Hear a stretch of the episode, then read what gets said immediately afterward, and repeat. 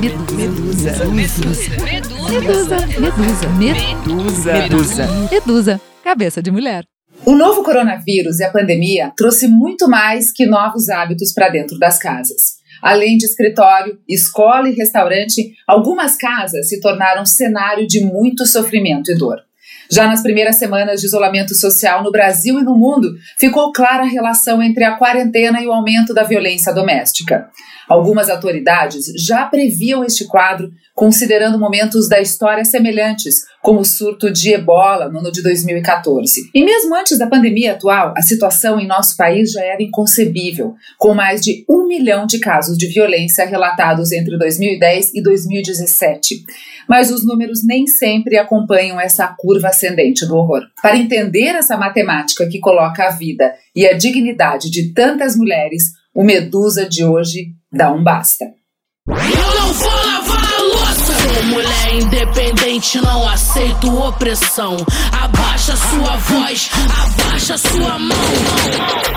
Como o ciclo de violência doméstica funciona, o porquê do fenômeno e o que pode ser feito são alguns dos objetivos deste nosso papo de hoje, que traz a doutora Priscila Placha Sá, que é desembargadora do TJ Paraná, coordenadora da CEVID TJ Paraná, doutora em Direito do Estado, professora adjunta de Direito Penal da Universidade Federal do Paraná e da PUC Paraná. Seja muito bem-vinda, doutora. Olá, tudo bem? Espero que todas e todos que nos ouçam aqui possam contribuir para essa causa tão relevante que é por um basta, né? Como você disse, a questão da violência doméstica e familiar contra a mulher.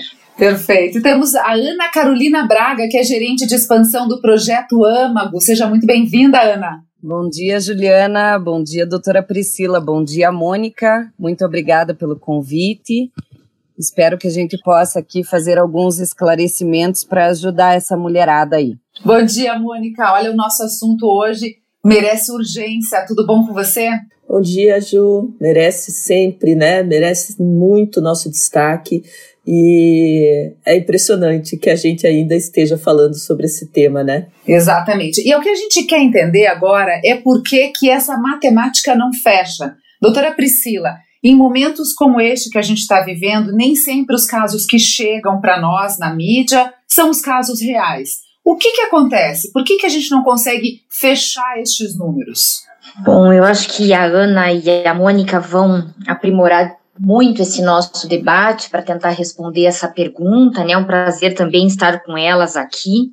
É, a barreira para as mulheres chegarem ao sistema de justiça, ela já existia muito antes da pandemia.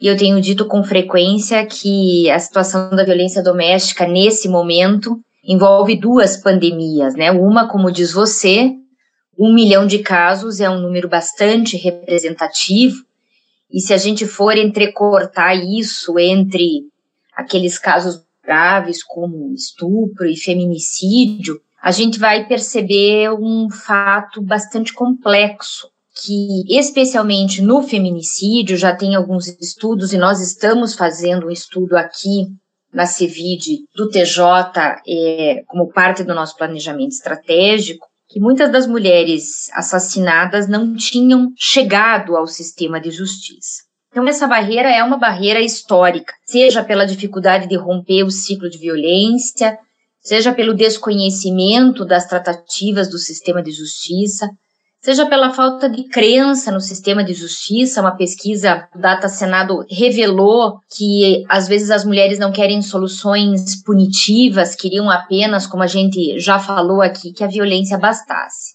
É claro que o isolamento social ele é, produziu uma espécie de catalisador nessa matemática, sabe? É como se a gente tivesse agora, então, numa progressão geométrica.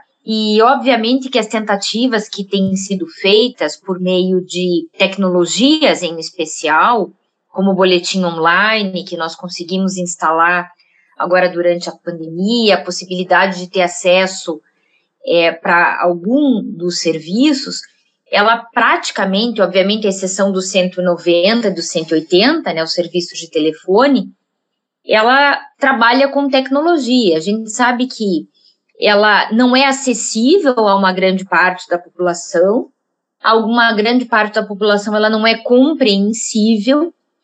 E embora, né, matematicamente esses dados da pandemia ainda estejam em fase de amadurecimento, essa é uma uma questão semanal que eu, a delegada, a promotora, a defensora, advogada temos conversado, é, outros países que já passaram dessa fase que nós estamos em relação à pandemia demonstraram tragicamente que as diferenças culturais e econômicas não impediram a expansão do fenômeno, como também demonstraram esse aumento. Então, é um desafio realmente para nós tentar contabilizar simultaneamente o fato ocorrido e o fato comunicado. Eu até escrevi uma matéria para o site do TJ especialmente sobre isso.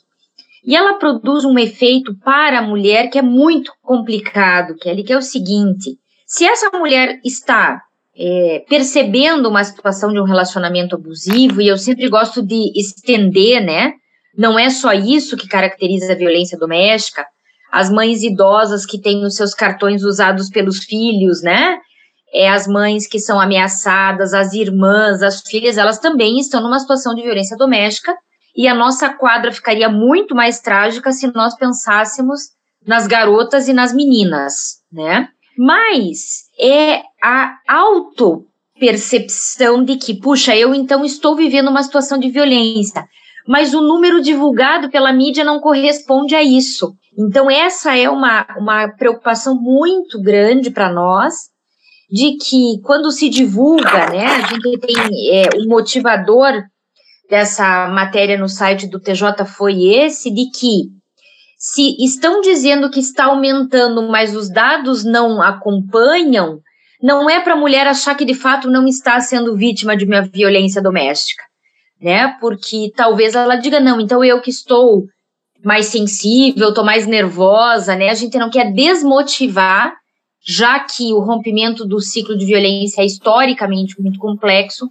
que ela realmente perceba e a gente tente fazer algo. E aí eu acho que um pouco do que a gente discutiu quando a Mônica esteve conosco lá no TJ, obviamente no campo do Clube da Alice, mas não foi só isso, né, Mônica, que conversamos. As estratégias de solidariedade social e sororidade feminina, eu acho que elas são fundamentais, né? As mulheres que conhecem outras mulheres e meninas que estejam nessa situação têm que estender o braço e ir atrás. Né? Não é, ah, eu vou esperar que ela faça. Não, a gente tem que ir a campo, né, para resgatar as mulheres que estejam nisso, para tentar minimamente colocar em alinhamento esses dados do que acontece e do que chega ao sistema de justiça. Agora eu queria entender uma coisa. A gente sempre é, remete à violência física ou à violência sexual quando a gente fala de violência doméstica. E não é isso, é muito além. Ana, pelo seu conhecimento agora, né, você está cada vez mais dentro deste assunto. Se você pudesse descrever para a gente o que, que é violência doméstica, lá desde o início, quando a pessoa ainda não se dá conta de que ainda é uma violência doméstica, mas é. Então, Juliana, como eu estava comentando com vocês, eu mergulhei nesse universo aí não faz muito tempo, faz alguns meses, né? Através desse trabalho que eu estou fazendo junto ao aplicativo Âmago, e eu descobri que existem muitas nuances muito mais profundas do que eu imaginava, né? Isso já começa lá na violência psicológica, onde o agressor ele já começa a fazer um tipo de manipulação com a mulher, no sentido de afastá-la da família, dos amigos, das redes sociais, até para que num momento em que ela pensou em pedir ajuda, ela já esteja, de certa forma, desconectada desse ciclo de amizades. E da mesma maneira que ele também manipula para que ela se sinta sempre culpada, ou seja, isso faz com que ela não se reconheça como vítima, muitas vezes, ou se ela chegar ao ponto de se reconhecer como vítima, ela tenha dificuldade de conseguir ajuda. Eu ia ponderar com a Ana Talvez a gente pudesse até, aspas, exigir menos das mulheres nesse sentido do engajamento, mas que também é uma forma. Se eu, Ana,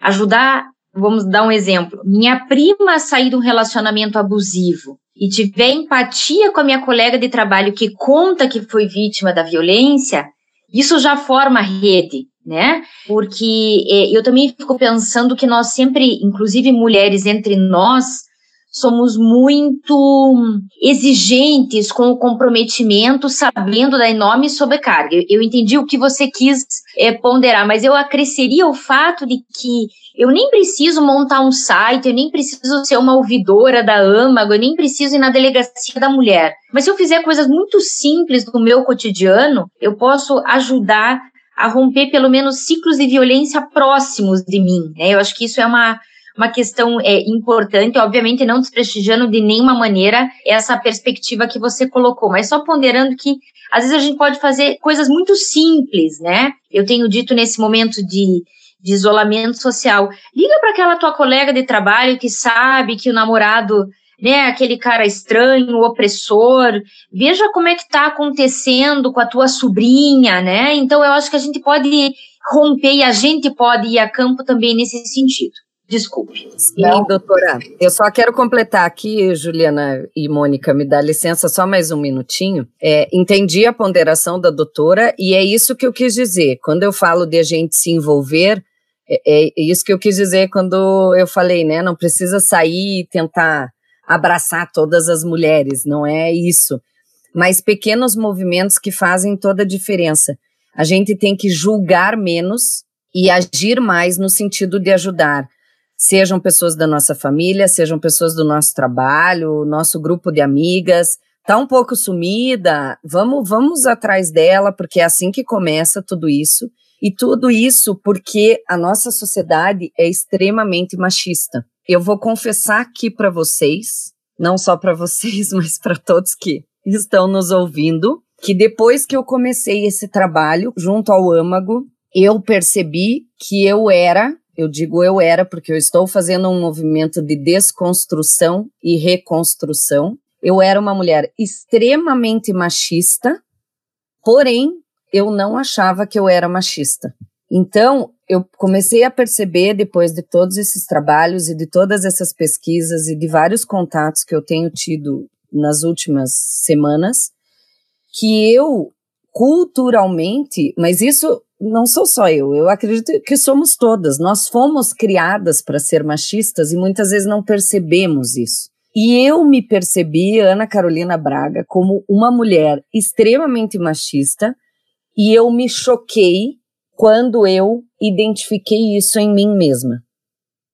Então, quando eu digo de existir mais empatia por parte das mulheres, e existir um, um movimento, ou seja, ir para a ação, isso começa dentro de nós mesmos, nós mesmas, doutora.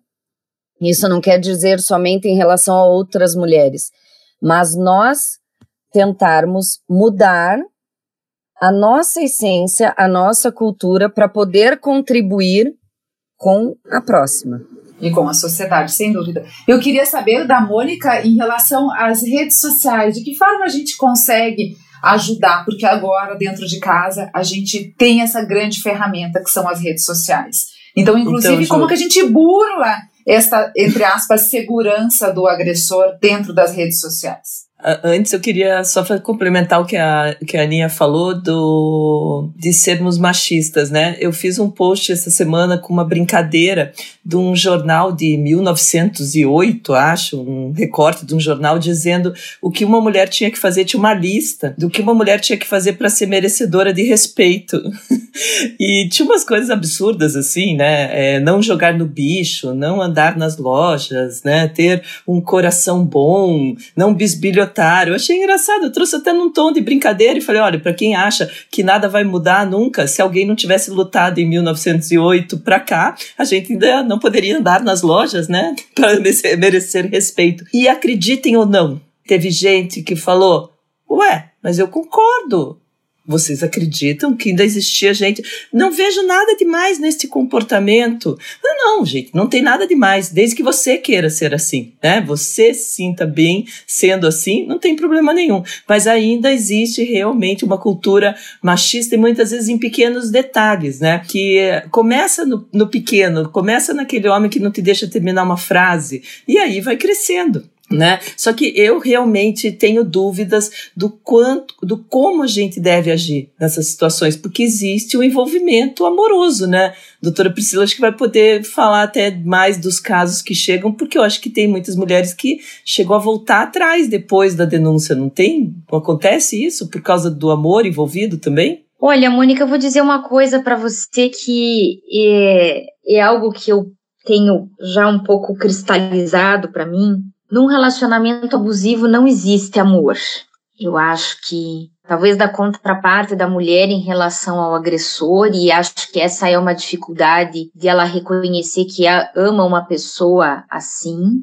Mas é essa estrutura de mediação violenta que acho que impede que a mulher auto-perceba uma situação, ela tem um vetor de cultura de massa, né? Só nós vermos como a, a grande mídia medeia, né, esse tipo de relacionamento, quando diz não quer dizer sim, né? E acho que é, é bastante compreensível, né, essa perspectiva do retorno. Na pesquisa que eu falei do Data Senado, uma das dos óbices que as mulheres vinham em enfrentar a denúncia, né, especialmente depois de uma decisão do STJ e do Supremo Tribunal que não admite mais o retorno, né? É uma questão técnica, não vou me ater esses detalhes, mas especialmente nos casos de lesão corporal. Então, me parece que naquilo que a Ana ponderou conosco, é, a gente precisa fazer uma, colocar, vamos dizer assim, uma trava nessa engrenagem que move essa estrutura machista e do patriarcado. Eu fico pensando que, obviamente, é importante a gente trabalhar com a perspectiva das mulheres, né? Nós temos isso especialmente aqui na Cevide, na Cevide de todo o Brasil. Ela é a nossa é, usuária primária e destinatária final de tudo que a gente pensa.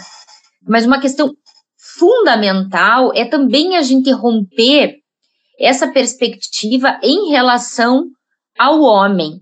Né? A gente tem um estereotipo que domina, em certa medida, alguns estratos do âmbito social, e a gente chama isso de masculinidade tóxica, né? Uma, uma das facetas da chamada masculinidade hegemônica, mas o homem também não se percebe, não raro, como o sujeito autor deste fato. Seja porque, na mesma medida que a mulher apreendeu que o seu pai podia impedir que a mãe se encontrasse com as amigas, ou que a mãe não usasse uma roupa, ou como deu o exemplo da Ana, ele batesse nela porque a sopa ficou salgada, esse rapaz, que é um menino e que vai se tornar um homem, ele também viu essas mesmas atitudes, né? Então, a gente tem que mediar essas duas é, questões. Eu acho que é, muitas mulheres verbalizam isso em muitas pesquisas, e a gente também escuta isso no sistema de justiça.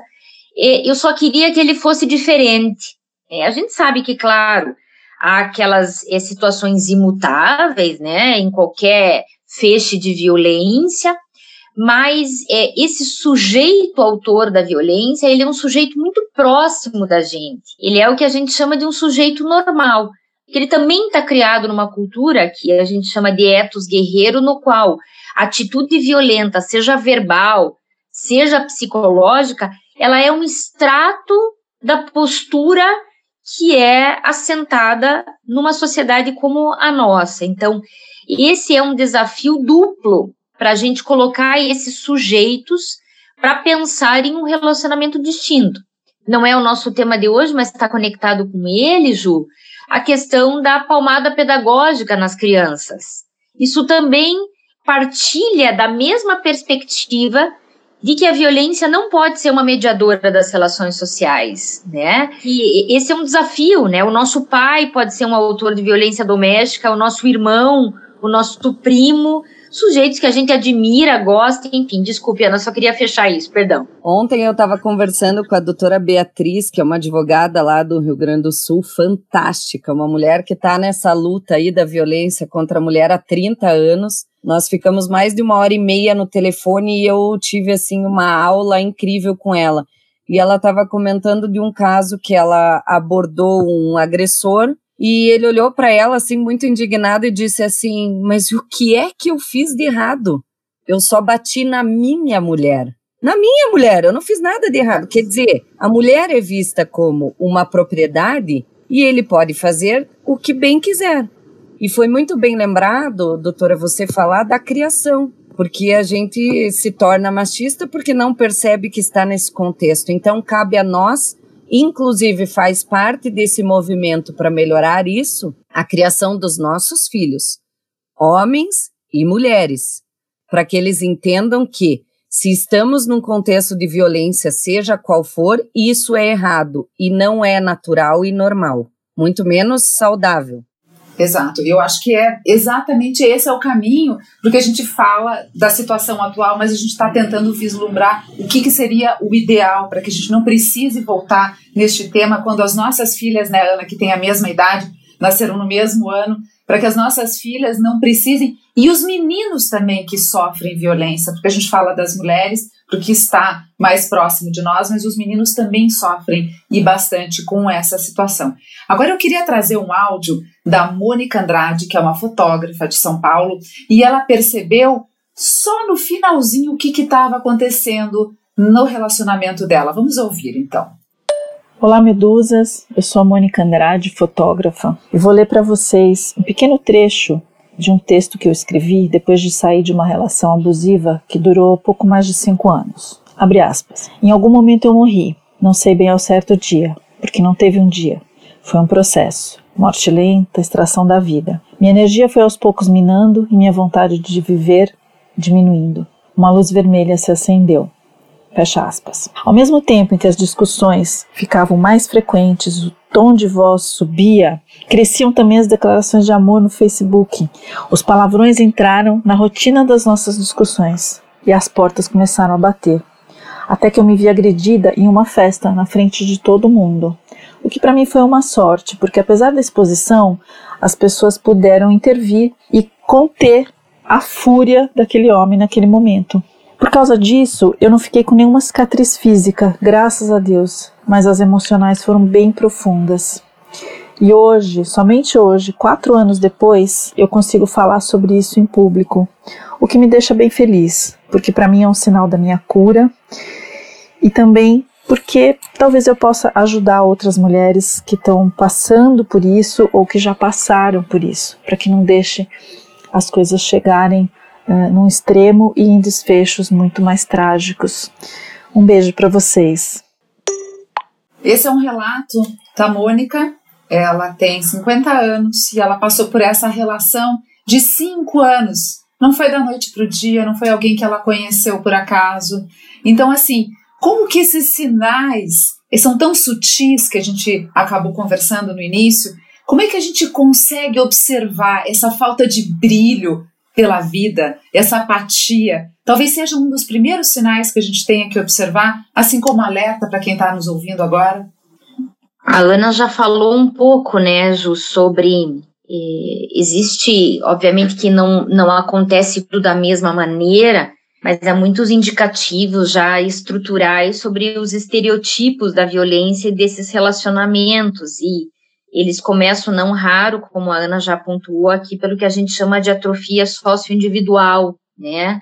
Vai apagando as relações é, é, sociais, familiares dessas mulheres, para que é, haja uma percepção de que esse sujeito é uma espécie de sol na vida dessas mulheres, né? Isso se a gente está falando de um relacionamento entre companheiros, né? Entre namorados, marido e mulher, mas essa estratégia ela é pensada a partir dessa figura do patriarca mesmo, né? Eu costumo dizer no seu melhor é, estágio de representatividade é o sujeito que tem o poder sobre a vida e sobre a morte, né? Então, quando um pai diz para um filho, né, Aí pega as minas na balada, etc., e diz para a filha: é, é, cuidado, hein, se comporte. Ele está produzindo aí esses sujeitos sociais que vão se encontrar nesse lado inverso. Mas esse mesmo pai é aquele que talvez matasse alguém que fizesse alguma coisa para sua filha. Não no sentido de que é para a filha, mas como a própria Ana já falou, de uma ideia de propriedade, né? Então, essa figura do patriarcado, ela trata sujeitos como objeto, né? E essa é a grande questão. Então, esses sinais, e por isso, de novo, a ideia de sororidade feminina, né, de dororidade também, para a gente se colocar no lugar da outra, se a, a, a, própria mulher não está se percebendo nessa situação, eu acho que é um dos sentidos dessa estratégia da utilização da palavra sororidade pelos movimentos feministas, movimentos de mulheres, para que a gente consiga, né, é, fazer perceber isso que está acontecendo, porque naquele encantamento inicial é, do sujeito que a gente idealiza e que às vezes não é o sujeito real, né? Eu me permiti, Mônica, refletir que se há um relacionamento abusivo, não existe amor, pelo menos da parte daquele que é o agressor, né? Que a gente faça isso ver, porque talvez a situação precise chegar, como no caso da, da nossa amiga Medusa, que contou aí, a ponto de é, uma agressão dessa, como diz ela, eu concordo, aspas nisso, né? Ainda bem que foi em público, porque talvez ela pudesse ser mais uma das mulheres da estatística do feminicídio se isso tivesse acontecido dentro de casa. Mas há indicativos dessa autopercepção. Então, brilha nos olhos de um, volta no outro. Aquilo que ela comentou é muito comum, né?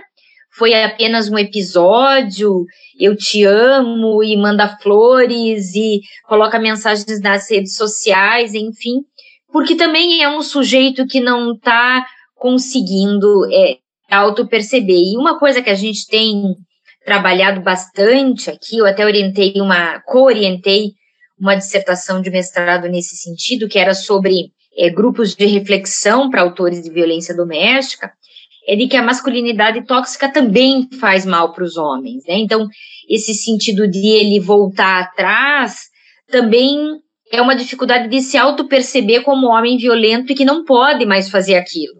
Né? Não é que ele pode fazer e pedir desculpas, não, ele não pode mais fazer. Né? Então, é, é um encaixe social muito complexo e eu sempre digo tecido e costurado com fio de nylon, que é mais difícil de a gente romper, muitas vezes transparente, né? Mas ele está aí para a gente trabalhar com ele. E agora eu quero trazer para vocês uma situação aonde é, foi um extremo. A Ana até nos ajudou a, a encontrar essa, essa pessoa para dar um depoimento, que é a Elaine Caparrosa, ela já é bastante conhecida das mídias sociais, mas eu acho muito importante que a gente traga para a discussão, porque a gente viu no caso da Mônica um relacionamento de cinco anos e da Elaine um relacionamento que era para acontecer de uma maneira suave, de uma maneira agradável, e já no primeiro encontro, vamos ouvir o que, que aconteceu. Elaine Caparrosa, aqui no Medusa. Meu nome é Elaine Caparrós. Eu passei por uma tentativa de feminicídio.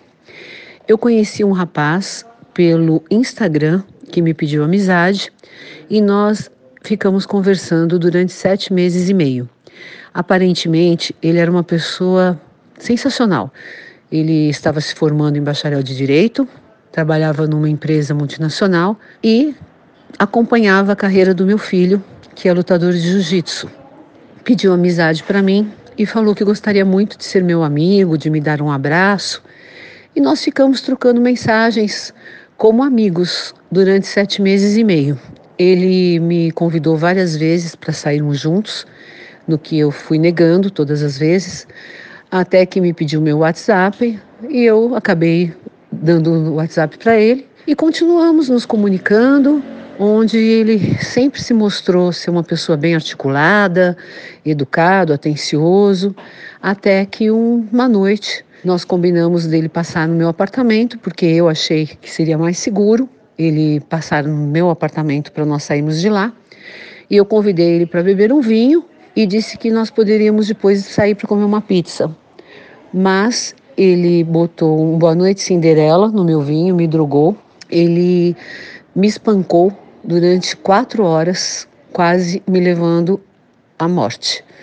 Então, eu gostaria de deixar um alerta aqui para todas as mulheres que estão ouvindo é, e dizer que eu não me calei. Eu resolvi contar a minha história para poder aj ajudar as mulheres e hoje eu sou uma ativista do direito das mulheres no enfrentamento à violência doméstica e sou líder das mídias sociais à frente do projeto Justiceiras e apoio várias empresas que tenham ações voltadas para as causas do enfrentamento à violência doméstica, como o âmago, por exemplo, e o botão do pânico. Então, é, eu gostaria de deixar esse alerta para todas as mulheres que não se calem, que denunciem, que tenham a coragem de contar as suas histórias e ajudar outras mulheres a não passarem por isso. Obrigada.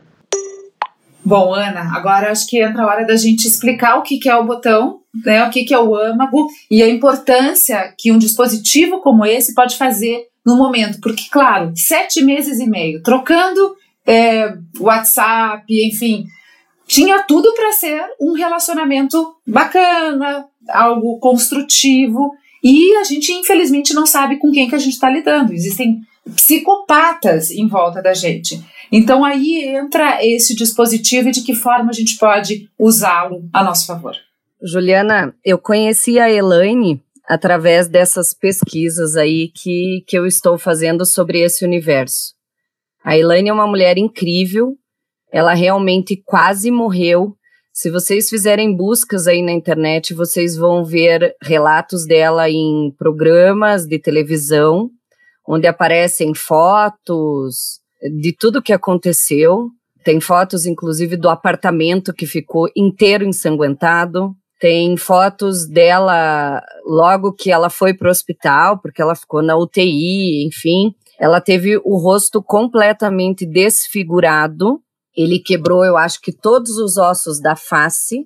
Ela continua sendo uma mulher linda hoje, mas fizeram um verdadeiro milagre nela, porque é inacreditável o que esse cara fez com ela. E aí eu estive conversando com ela e fiquei amiga dela, uma mulher sensacional. Então, quando eu falei que eu precisava de um áudio, imediatamente ela se dispôs a fazer, porque ela fala abertamente de tudo que ela viveu, inclusive porque o objetivo de vida dela é alertar mulheres, é que ninguém passe mais pelo que ela passou. Isso mostra o quanto nós mulheres somos vulneráveis, porque ela não estava num relacionamento abusivo ela ia começar uma nova relação, então isso mostra o quanto que a gente é frágil. E ela mesma me diz com todas as letras que se ela tivesse um dispositivo como o botão de pânico âmago, isso não teria chegado às últimas ou quase às últimas consequências, porque ele só saiu do apartamento porque ele achou que ela estava morta. E em seguida, graças a Deus, nesse caso ele foi preso, porque pegaram ele saindo do edifício. Então, o que, que é o âmago? Nada mais é que um aplicativo de celular que funciona junto a um botão de pânico externo, ou seja, esse botão de pânico não está dentro do celular, ele é externo. E qual é a grande sacada? Ele é gratuito para todo o Brasil. Então, qualquer mulher que estiver nos ouvindo, basta entrar no site Amago, que é o www.amago.app, vai fazer um cadastro que é muito simples, muito rápido e os dados são sigilosos, então é super seguro. Faz o cadastro, entra em uma fila de espera, porque nós não temos como mensurar quanto tempo vai levar para esse botão chegar até ela, mas nós estamos reunindo esforços para que seja o mais rápido possível e ela vai receber na casa dela ou no outro endereço que ela indicar como sendo mais seguro para receber esse botão, vai receber pelo correio fisicamente. Ao receber esse botão, vai receber junto um manual aonde explica de que forma vai baixar o aplicativo no celular, de que forma vai sincronizar o botão com o aplicativo, mas é coisa muito simples e muito rápida de ser feita e ali essa mulher vai cadastrar cinco pessoas da sua confiança, amigos, familiares, enfim. Cadastrando essas cinco pessoas, a partir do momento que essa mulher esconder esse botão de pânico na roupa, na bolsa, enfim, e esse botão for acionado por três segundos, ele é totalmente discreto e silencioso, justamente para que o agressor não saiba que ela fez esse pedido de ajuda. Ela pressionou esse botão por três segundos, imediatamente o botão aciona o aplicativo e o aplicativo dispara para essas cinco pessoas uma mensagem dizendo que esta mulher está em situação de risco e a sua geolocalização, certo? Para que as pessoas possam ajudar de alguma forma, ir até ela, acionar a polícia, enfim. Isso pode ser, às vezes, mais efetivo até do que um pedido direto para a polícia, porque nós sabemos que existe toda uma burocracia, um trâmite, enfim. Então, seria uma ajuda mais imediata e talvez as mulheres se sintam mais seguras justamente porque algumas dessas pessoas provavelmente possam já estar sabendo que elas estão nessa situação. Então, a Elaine Caparrosa é uma mulher que hoje ela implantou na vida dela essa bandeira, né, como ativista ao enfrentamento à violência contra a mulher. No caso dela, a gente nem pode falar que foi violência doméstica, porque ela não tinha uma relação com esse homem, então eu sugiro aí que inclusive vocês busquem a história dela nas redes sociais porque é extremamente chocante e ela está nessa luta conosco com o âmago, deixando bem claro que ela não recebe um real para isso. Ela está fazendo isso porque realmente ela é uma ativista do enfrentamento à violência contra a mulher. E a história dela é incrível. Ela é uma mulher incrível. Ela nasceu de novo. A gente vai deixar os contatos, aliás, Todas as dicas que a gente vai dar e todos os contatos ficam na descrição do episódio para que mais e mais mulheres possam conhecer essas histórias. E tem outra história também que é bastante chocante, não é, Ana? Que a Ana nos trouxe, que é da Marciane Pereira dos Santos. Ela já não estava no relacionamento, era um relacionamento abusivo, mas ela conseguiu se desvencilhar deste relacionamento e, infelizmente, houve este incidente. Vamos ouvir então o relato da Marciane. Meu nome é Marciane, tenho 38 anos. Meu ex-companheiro me atirou fogo em 2018, dia 8 de setembro. Ele jogou diesel e solvente em mim e depois riscou um palito de fósforo. Meu corpo estava em chama, me joguei no chão, gritei por socorro. Depois vieram o socorro. Quando eu me deparei, já estava dentro de um hospital, o qual eu fiquei cinco meses internada, sendo dois meses e meio de coma induzida, porque era necessária devido às, às queimaduras. Nesse incidente, perdi uma perna, tive que amputar cinco dedos, os movimentos da minha mão, da minha mão não são 100%, meu rosto é todo desconfigurado, o meu corpo também foi todo queimado. Antes eu achava que ele só falava, né? Que ele me xingava, que ele falava um monte de coisa. Era um monte de coisas pesadas. Só que eu não achava que ele teria essa audácia, essa coragem, né? De chegar a ponto de me queimar, praticamente querer me matar. Só que ele não conseguiu. Hoje estou me reinventando a minha vida, mas confesso que não é fácil. Quando esse ex-companheiro meu fez isso comigo, eu achei que foi, achei, né, que seria minha morte, mas não foi.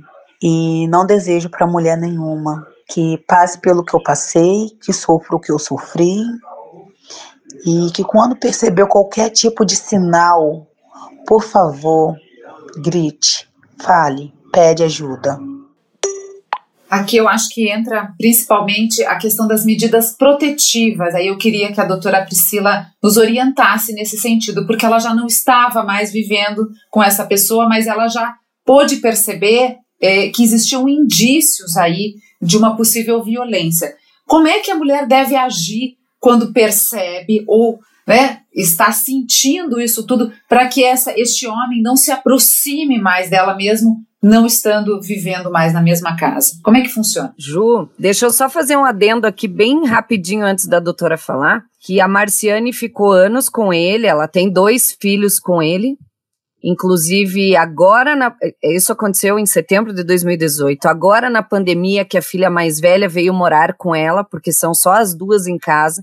Então, agora que a Marciane está conseguindo se virar, do jeito que dá. Inclusive, o filho mais novo ainda não está com ela, porque ela não tem condição de, de cuidar nesse momento, porque ela é cadeirante, ela tem todas essas sequelas, ela tem dificuldade, inclusive, para cozinhar, ela não tem como tomar banho sozinha, uma vizinha que ajuda. Eu só quero complementar aqui que a Marciane, que também é uma mulher que eu fiquei uma noite inteira também sem dormir pensando nela no dia que eu a conheci, uma mulher incrível de um astral inacreditável. Você fala com ela, dá vontade de, sei lá, sair abraçando todo mundo e agradecendo a Deus 24 horas por sermos privilegiadas. Ela nunca havia sofrido violência física desse ex-companheiro. Ela ficou anos com ele. Ele nunca ergueu a mão para ela. Ele apenas xingava, apenas, entre aspas, xingava, diminuía ela, fazia somente a violência psicológica. E aí depois acabou chegando nesse ponto.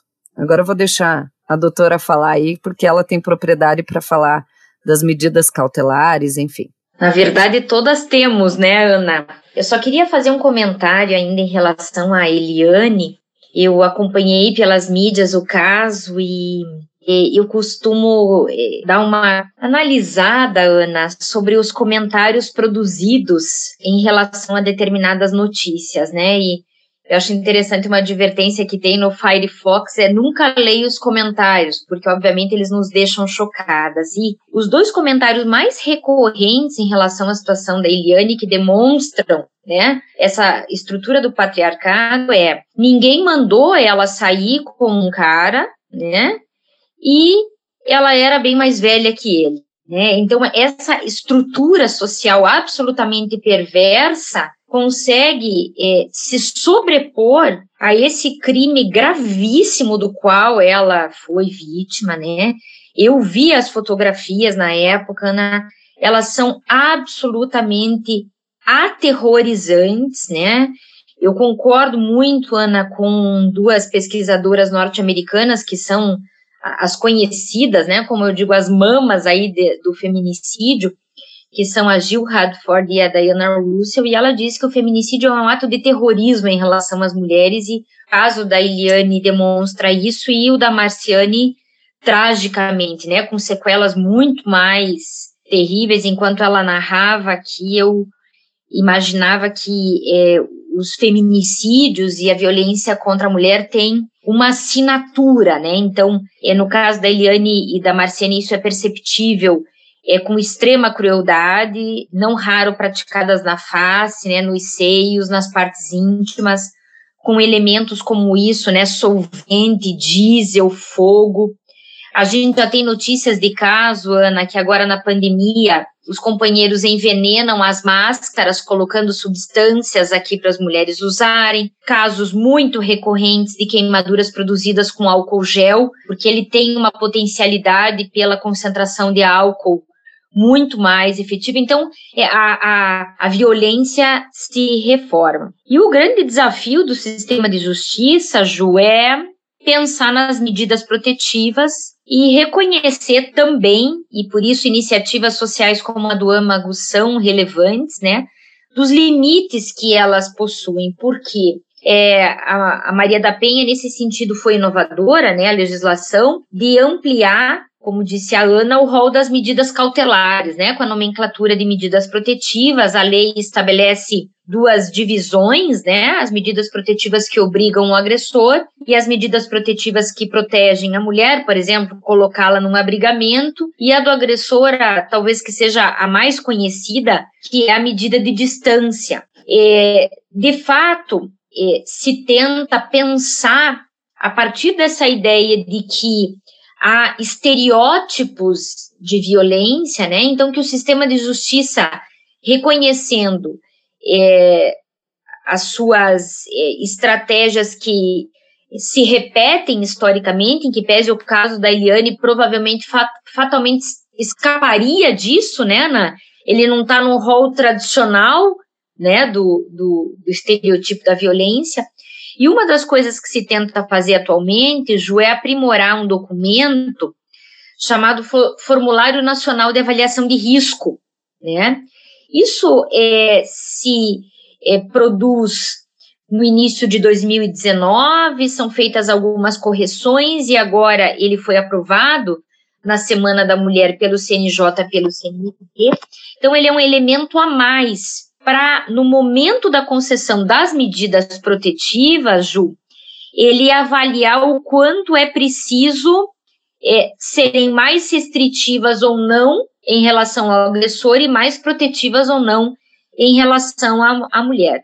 Mas a gente sabe que ela tem um campo é, descoberto, inclusive a, a grande discussão é como podemos aprimorar para que elas sejam efetivas. E aí vem medidas, né? O botão do pânico, pensando assim, Ana, oficial, aquele que é concedido pelo sistema de justiça, a gente está um convênio assinado aqui no estado do Paraná com a Secretaria de Justiça e a Secretaria eh, de Segurança Pública, né? É, são 800 botões do pânico que estão em fase de aprimoramento para concessão, até que se decida, inclusive, pela decretação, aí no sentido mais grave, da própria prisão preventiva desse agressor, coisa que normalmente se dá né, numa situação de é, tentativa de feminicídio. Mas é, parece possível a gente cogitar, e a Ana já deu várias pistas absolutamente adequadas nesse sentido, Ana, de que de uma violência psicológica eu chego lá na ponta de uma violência do feminicídio. Às vezes, aspas, sem um entrecurso que poderia aparecer é, os steps, né? Ah, ele primeiro ameaça, daí ele xinga, daí ele bate, daí ele tenta matar, né? Isso não é uma realidade, né? Os casos, especialmente do feminicídio, demonstram que é um estupim que já vai é, lá. E aí há outros elementos bastante complexos para a gente divisar aqui, que uma cultura é, também estatal fundada no patriarcado, a disseminação do ódio, né, em relação a determinados grupos sociais e as feministas e as mulheres são atingidas por essa perspectiva, também colaboram com essa manutenção do sentimento de propriedade e, de novo, do sentimento da vida e da morte. Né? O caso é, da Marciane é um, é um emblema disso, né? Ela é uma mulher que foi atingida pelo extremo dessa violência, assim como a Eliane, e no qual é, o sistema de justiça ainda é, chega depois do fato acontecido, né? Então, a nossa dificuldade é se antecipar, não é uma coisa fácil, não é um problema só do Brasil, mesmo países ditos, aspas, né, do primeiro mundo, convivem com esses estágios de violência, os Estados Unidos, que tem um sistema de justiça fincado em bases diferentes da nossa, é, tem muitos trabalhos também nesse sentido, Ana, pensando como tentar evitar. Porque, claro, depois do fato acontecido, nós vamos discutir responsabilidade, pena, prisão, regime, enfim. Mas assim, tá. E a Marciane, como é que fica? Inclusive em termos, Ana, de atendimento de políticas públicas, né? Você bem asseverou ela está hoje é, sendo atendida por cuidados sociais dos, da sua rede, né? Mas a política pública de atendimento a essa mulher. Isso é uma preocupação candente, a gente tem é, conversado também nos extratos do âmbito do governo federal. Ontem foi aprovada e publicada uma lei né, que tenta, nesse momento da pandemia, é, pensar em medidas de efetividade, não só para mulheres, mas para os outros nichos atendidos, como crianças, adolescentes e idosos, né? Muito vulneráveis também a essa questão. Eu insisto, é, as crianças e adolescentes talvez muito mais, porque a gente ainda tem os grupos de fala, a gente não tem podcast de criança e adolescente discutindo violência das quais são vítimas, né? Mas naqueles estratos de fala, há um desafio para a gente realmente, Ana e Ju e Mônica, pensar na efetividade do sistema de justiça por meio das medidas protetivas. Não é fácil, né? Eu costumo dizer, é o que me faz dormir toda noite com o olho aberto, pensando o que, que a gente pode fazer, não é uma preocupação só do tribunal, como falei, é da OAB, do Ministério Público, da delegacia, é, da Defensoria Pública. Nós, é, nesse momento de pandemia, já conversamos por mais de uma vez com o comando da Polícia Militar aqui, e percebemos que estamos todos pensando em estratégias de rompimento dessa sequência aí de violências. Doutora, eu queria comentar aqui também. Eu tive o prazer, né, de conhecer a Marciane Pereira dos Santos, como eu comentei com vocês. Ela também está nas redes sociais. Quem quiser procurar pode ver, inclusive, imagens dela, né, as sequelas que ela carrega. E ela também fala abertamente da sua história assim como a Elaine, mas também tem uma mulher incrível que contribuiu muito para minha reconstrução, como eu digo, que tem uma história muito forte, que é a Érica Bargo. Eu já fiz uma live com ela, inclusive. Ela sofreu num relacionamento abusivo por dois anos. E aí ela resolveu, numa sexta-feira, sair de casa, porque ela não aguentava mais a violência psicológica e a violência física. E num domingo, o ex ex-companheiro conseguiu encontrá-la em plena Avenida Paulista. Chegou para ela, pediu para ela voltar, implorou, pediu perdão e ela disse que dessa vez não. Quando ele viu que ela estava convicta, ele foi até um posto de gasolina, comprou dois litros de etanol, voltou, jogou etanol nela e riscou e acendeu um isqueiro. E ela ficou praticamente 40 minutos queimando até que o SAMU chegasse e aí ela foi para o Hospital de Clínicas de São Paulo, que é referência em queimados, inclusive, e ela teve 45% do corpo queimado. Ela fez mais de 30 cirurgias, ela ficou três meses na UTI, então a história é muito forte, mas eles não, não tiveram filhos, né? E ela está se reconstruindo, enfim, continua ainda fazendo cirurgias. Ela tem a mão esquerda também com bastante sequelas de movimentação por conta da queimadura. Ela até me contou que a queimadura, o tratamento é infinito, não acaba nunca, porque ela diz que você arruma de um lado, repuxa do outro, enfim, é muito triste. E a Érica também me ensinou muita coisa, é muito forte, também é uma ativista aí nessa questão e uma coisa muito legal que me chamou a atenção é que, assim, eu nunca havia falado na Érica, eu nunca havia ouvido falar também na Marciane.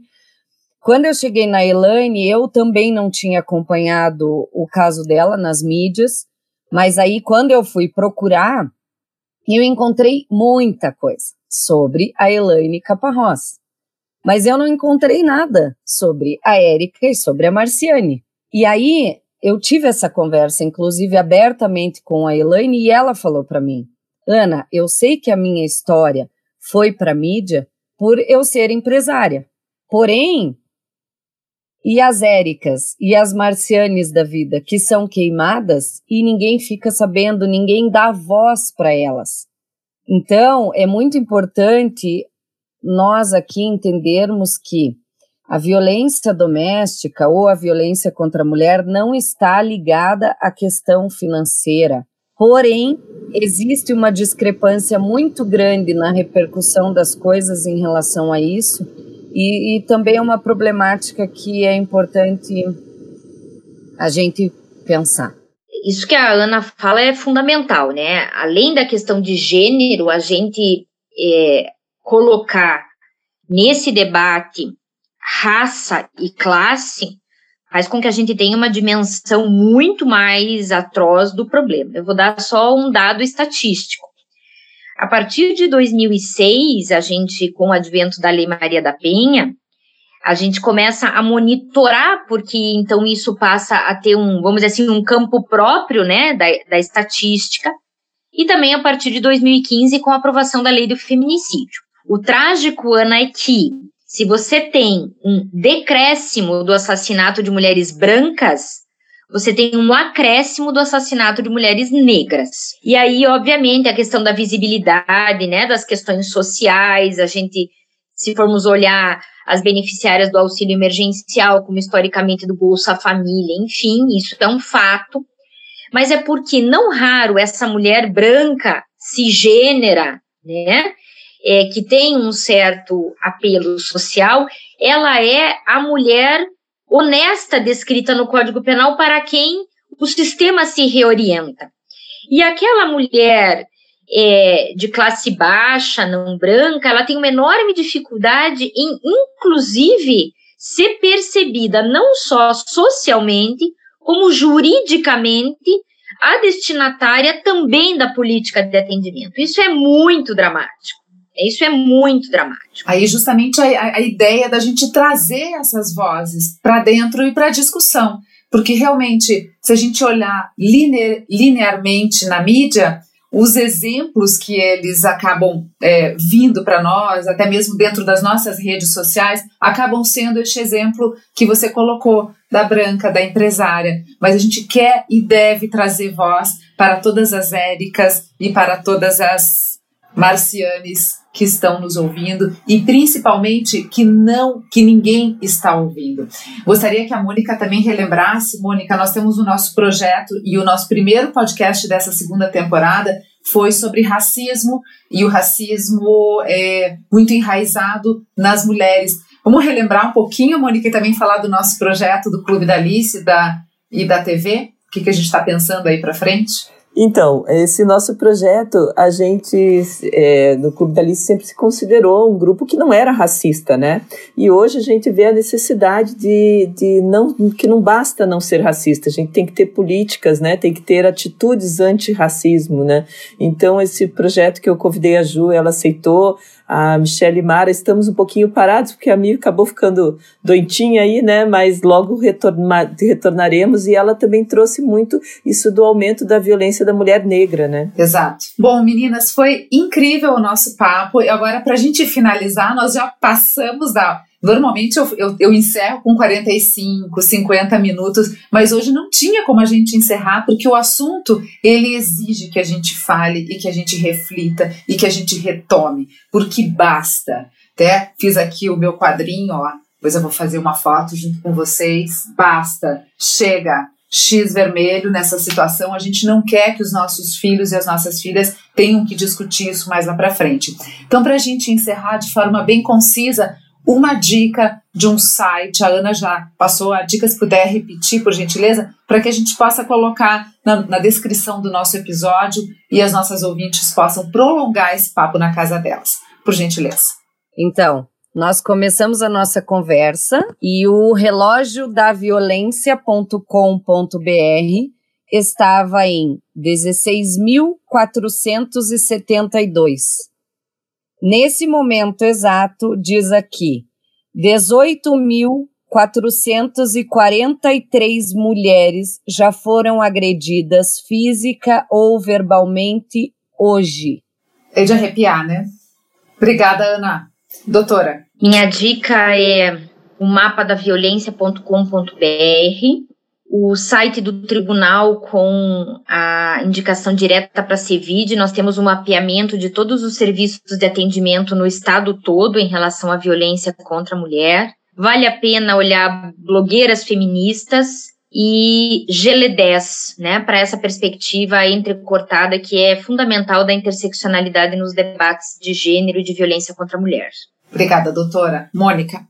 Ah, eu quero deixar uma dica mais leve, mas que mesmo assim faz com que a gente reflita, que é a, a série Coisa Mais Linda. Não sei se vocês já assistiram, né? E tem um caso ali que retrata bem um casal que ele vem com flores, mas ao mesmo tempo não vou dar spoiler de, de como acaba a situação, mas eu acho que vale a reflexão e de como a sociedade viu o caso dele, né?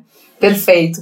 E eu vou deixar a dica que a gente falou do início da gente estar mais próxima das nossas amigas, das nossas redes, para que a gente, é, não só em termos de abraço mesmo, esse abraço afetivo que a gente está precisando tanto em época de pandemia, mas que a gente estenda este abraço para o cuidado, para que, é, que a gente saiba realmente como elas estão se sentindo e de que tipo de apoio elas precisam neste momento.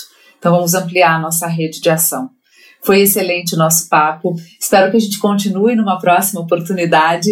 E assim encerramos mais um episódio de Medusa Cabeça de Mulher. Você nos acompanha em todas as nossas redes sociais e, claro, em todas as plataformas de streaming. Uma excelente semana a todas. Semana que vem temos mais. Tchau! Medusa Cabeça de Mulher.